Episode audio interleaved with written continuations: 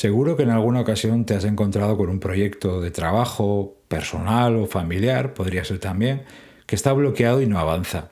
Muchas veces es por imposibilidad real, por cosas que se escapan a nuestro control, o bien por la inacción de otras personas que tienen que intervenir y no mueven pieza. Pero hay ocasiones en las que la parálisis de ese proyecto se debe a una tarea que hace de tapón.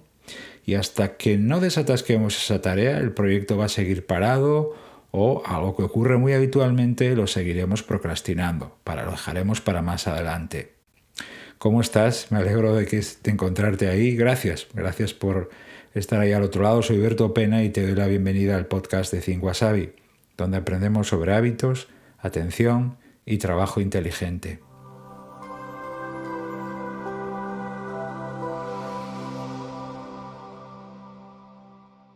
Muchas veces esas tareas tapón, voy a referirme a ellas así, tareas tapón, no solo son las causantes de que el proyecto no avance o que lleve congelado pues, días, semanas o incluso meses, sino que también, como decía hace un momento, es causa de procrastinación y no se habla muchas veces de esto, ¿no? de la procrastinación que viene por una tarea en concreto que tapona un montón de trabajo por detrás. Como no sé cómo desatascar esa tarea, ahora veremos algunas causas o algunas soluciones, pues lo voy dejando.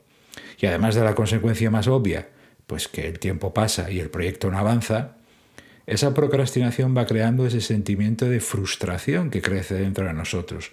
Nos sentimos mal porque en vez de ponernos con eso, en vez de ver cómo avanza el proyecto, pues optamos por no hacer nada, mirar para otro lado, pero de reojo vemos que el proyecto sigue congelado.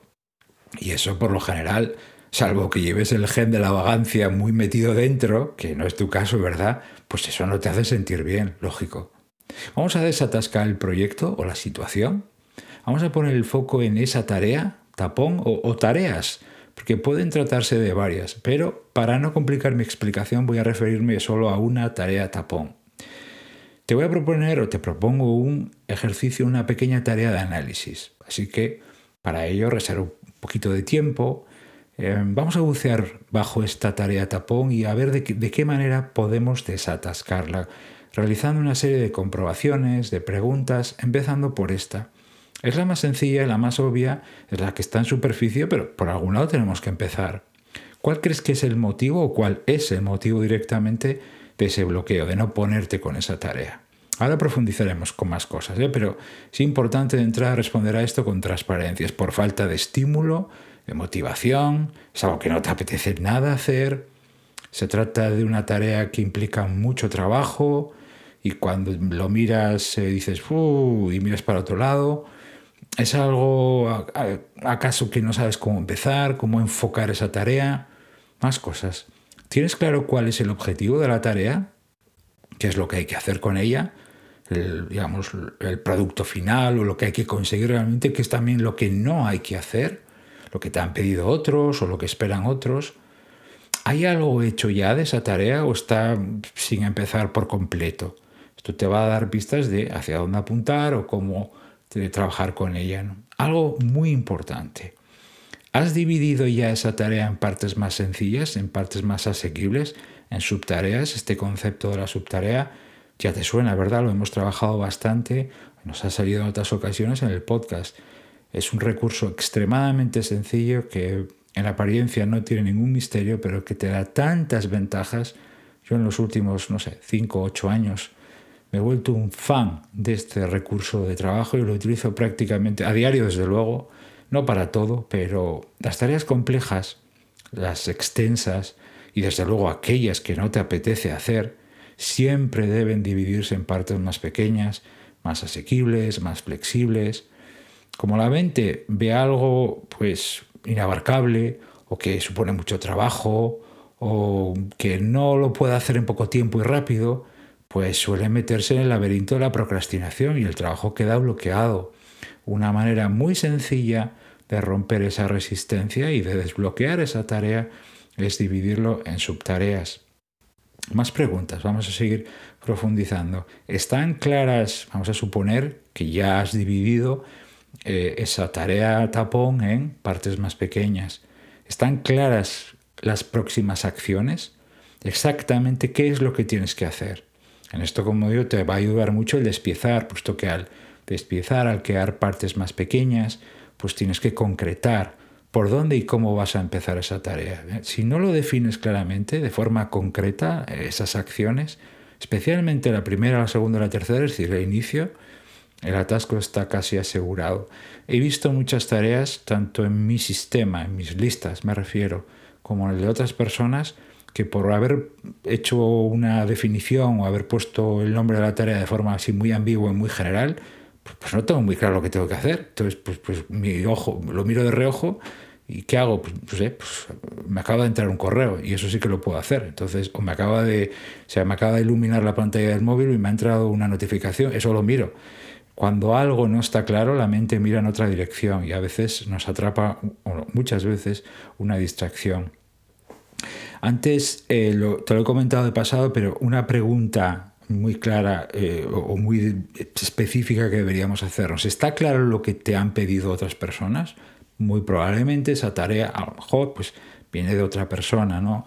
Un día alguien te lo pidió, lo anotaste ahí, pero ahora en el momento de empezar, pues quizás no sabes exactamente qué había que hacer, hasta dónde corresponde, quién lo espera, eh, incluso el cómo tienes que entregarlo, el cuándo. Bueno, tener claras todas estas coordenadas de la tarea es esencial para evitar esos atascos y que esa, esa tarea... Estas cosas, dichas así, ¿verdad? Suenan como muy evidentes y muy obvias. Pero cuando nos metemos en el día a día y con el descontrol a veces que tenemos, las carreras, eh, no siempre todo está tan claro. Otra pregunta que yo me haría es, ¿qué falta realmente para arrancar? A veces tengo claro lo que tengo que hacer. También veo las próximas acciones, que están divididas en partes más pequeñas. O bien sé muy bien lo que me han pedido otras personas, pero el problema a veces es que falta pues tiempo, pues no termino de encontrar el hueco perfecto para eso, o el tiempo necesario, porque igual implica un par de horas seguidas, o tres, o más incluso. A veces falta material o información. Tengo que recabar eh, información, buceando por internet o revisando papeles o buscando PDFs en mi disco duro, lo que sea. Hay tareas que a veces requieren una fase preliminar, por llamarla así, donde hay que recopilar, investigar, analizar. Y cuando no haces eso, te atascas. Y ocurre muchas veces. O a lo mejor lo que te falta es una persona. Me refiero a que pues, te tienen que ayudar, o alguien tiene que hacer algo, o tienen que intervenir para desbloquear esa situación. Esta labor de análisis, que en el fondo, como ves, no tiene gran misterio, tiene una grandísima utilidad. Por un lado, te va a ayudar a cortar la posible espiral de procrastinación en la que igual estás tú u otra persona, porque esto recuerda que siempre estas cosas que comentamos se lo puedes transmitir a otras personas, pero vamos a asumir que tú y yo estamos en esa situación. Eh, te va a ayudar a cortar esa espiral de procrastinación que, como decía anteriormente, muchas veces tiene un origen en esa tarea tapón. También te va a ayudar a ver con más claridad los próximos pasos.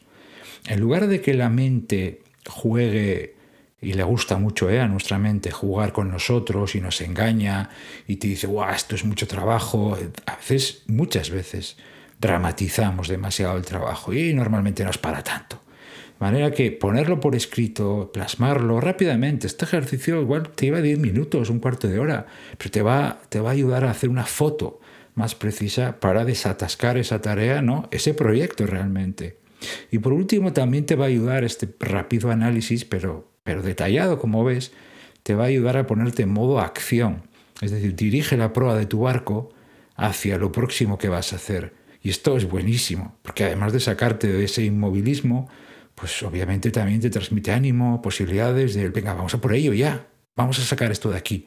Eh, con el tiempo y un estilo de vida donde muchas veces mandan las carreras, lo instantáneo, lo que tengo a mano, muchas personas han perdido la capacidad de reflexión y análisis, o lo hacen de, cuando en cuando. Tranquilo, tranquila, para un poco, observa, descifra lo que tienes delante. Decimos que muchas veces la solución o los próximos pasos están ahí, pero corremos tanto que no podemos verlo.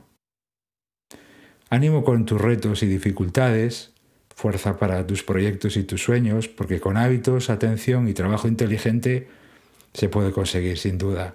Te doy las gracias por haberme acompañado estos minutos y por regalarme tu atención, que valoro tanto, y tu tiempo, por supuesto. Se despide de Tiberto Pena y hasta el próximo episodio me podrás encontrar en mi web thinkwasabi.com. Que tengas un feliz día y hasta pronto.